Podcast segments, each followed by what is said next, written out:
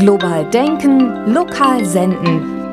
Lora aus dem Eine Welthaus. Immer montags von 17 bis 18 Uhr. Hallo, wir beginnen mit den Nachrichten. Kalifornien. Cannabissteuer soll Haushalt sanieren. Kalifornien ist pleite. Eine kreative Krisenlösung hat sich ein demokratischer Abgeordneter ausgedacht. In einem dem kalifornischen Parlament vorliegenden Gesetzesentwurf schlägt er vor, Cannabis zu legalisieren und jede Unze (28,35 Gramm) mit 50 Dollar zu besteuern.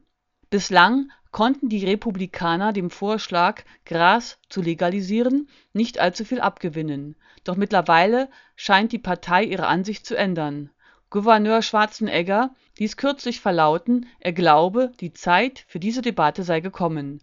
Einer Studie zufolge könnte der Staat Kalifornien mit einer Besteuerung von Cannabis jährlich 1,5 Milliarden Dollar einnehmen.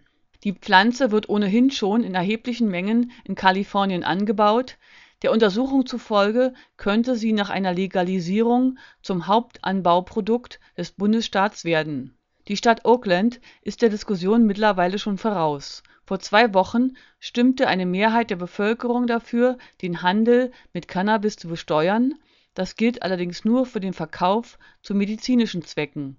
Der Steuersatz liegt bei 1,8 Prozent. Die Stadtverwaltung erwartet Einnahmen von mehreren hunderttausend Dollar jährlich. Der Konsum von Cannabis aus gesundheitlichen Gründen ist in Kalifornien bereits seit 1996 legal es ist nicht allzu schwer, die Droge auf Rezept zu erhalten. Wahlkampfhilfe aus Kanada. Ein Riesenzirkus sei das alles, schimpfte der ehemalige Waffenlobbyist Karl-Heinz Schreiber über seine Auslieferung an die deutschen Behörden. Nach seinem zehnjährigen Bemühen, sich der Abschiebung aus seinem Zufluchtsort Kanada zu entziehen, glaubt er sich in den Wahlkampf verwickelt Gleich nach seiner Inhaftierung in Toronto sprach er von einem politischen Motiv. In Deutschland seien schließlich im September Wahlen, und da die SPD wegen ihm schon dreimal Wahlen gewonnen hätte, versuche sie dies nun wohl erneut. Seine Selbstüberschätzung scheint ihn auch zu der Annahme geführt zu haben, dass er in Deutschland einem politischen Schauprozess ausgesetzt sein werde, in dem es allein um Wahlerfolge gehe, nicht aber um Steuerhinterziehung, Korruption und Betrug so schrieb er in einem Brief an den kanadischen Ministerpräsidenten Harper, er erwarte in Deutschland keinen fairen Prozess. Eine Kopie des Briefes ging an die Bundeskanzlerin.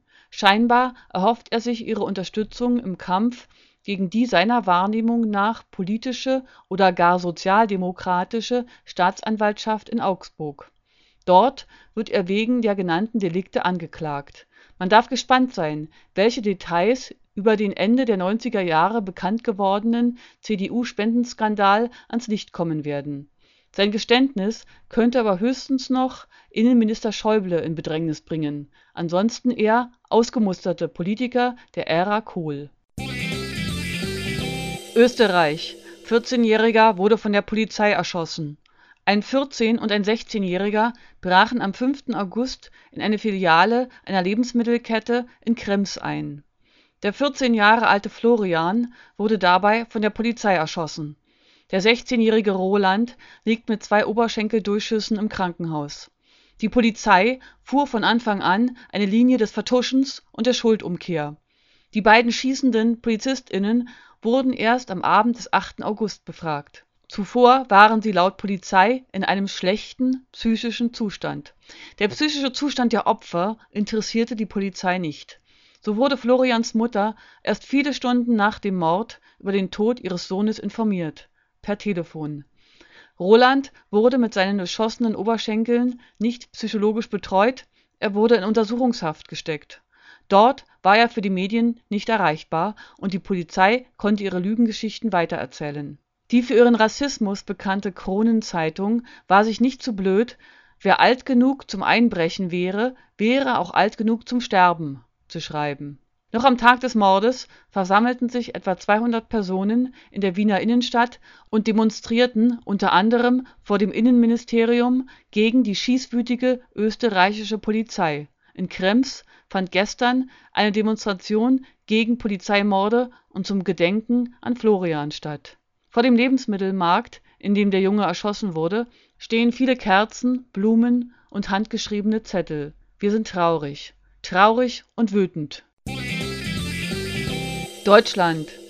Wahlprüfstein will Menschenrechtsverletzungen an Intersexuellen bekämpfen. In einem erstmaligen Wahlprüfstein Nummer 9 Menschenrechtsverletzungen an Intersexuellen bekämpfen für die kommende Bundestagswahl monierte der Lesben und Schwulenverband Deutschlands den erheblichen Verstoß gegen das Menschenrecht auf körperliche Unversehrtheit, Selbstbestimmung und Würde der Zwitter durch die heute noch gängigen genitalen Zwangsoperationen, Zwangskastrationen und Zwangshormontherapien. Alle Bundestagsparteien wurden gefragt, ob und wie sie bereit seien, sich dafür einzusetzen, diese Zwangsbehandlungen zu stoppen, damit in Zukunft chirurgische und/oder medikamentöse bzw. hormonelle Eingriffe nur mit der informierten Einwilligung der betroffenen Menschen erfolgen dürfen. Etwa jedes zweitausendste Neugeborene kommt mit uneindeutigen körperlichen Geschlechtsmerkmalen auf die Welt. In Deutschland leben schätzungsweise 80 bis 120.000 sogenannte zwischengeschlechtliche Zwitter, Hermaphroditen oder Intersexuelle. Russland Artenschutz für Nationalisten Was in Deutschland unter dem Begriff gruppenbezogene Menschenfeindlichkeit verhandelt wird, fällt in Russland nach Artikel 282 des Strafgesetzbuches unter die Definition Verletzung der Menschenwürde aufgrund der Zugehörigkeit zu einer sozialen Gruppe. Dazu zählen per Gerichtsentscheid bereits ehemalige Regierungsmitglieder der Russischen Republik Mari El, Militärangehörige, Polizeimitarbeiter, die chinesische Regierung und Antifaschisten. Demnächst könnte eine weitere Gruppe unter den Artenschutzparagraphen fallen.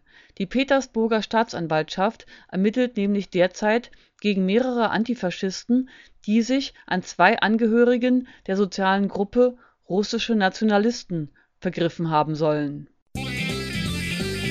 Israel Angriff auf Homosexuelle Am 1. August wurden in Tel Aviv in einem Jugendclub für Homosexuelle zwei Menschen erschossen, 15 wurden verletzt.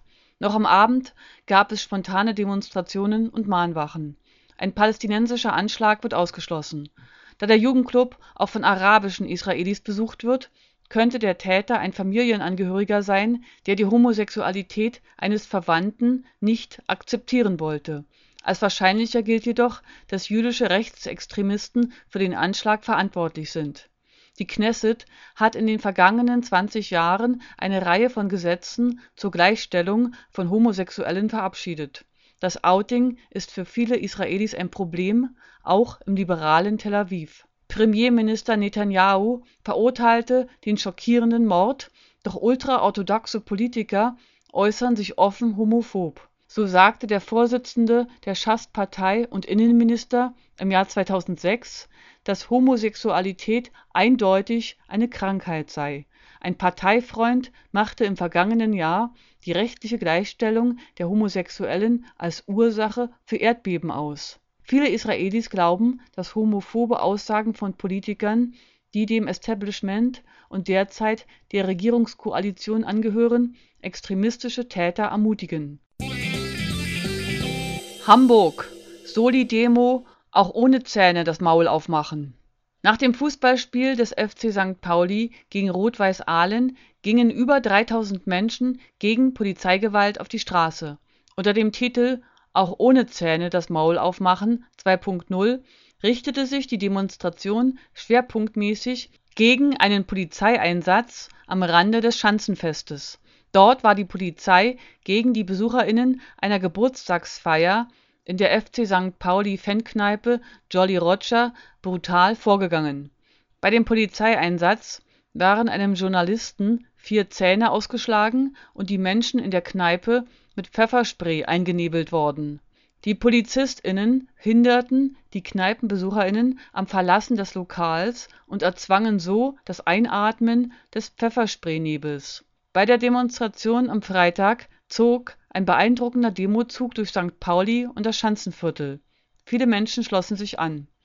Die Forderungen der Demo waren Wiedereinrichtung einer unabhängigen Untersuchungsinstanz für rechtswidriges Polizeihandeln und individuelle Kennzeichnungspflicht für alle Polizeibeamten, insbesondere für die Angehörigen geschlossener Einheiten der Bereitschaftspolizei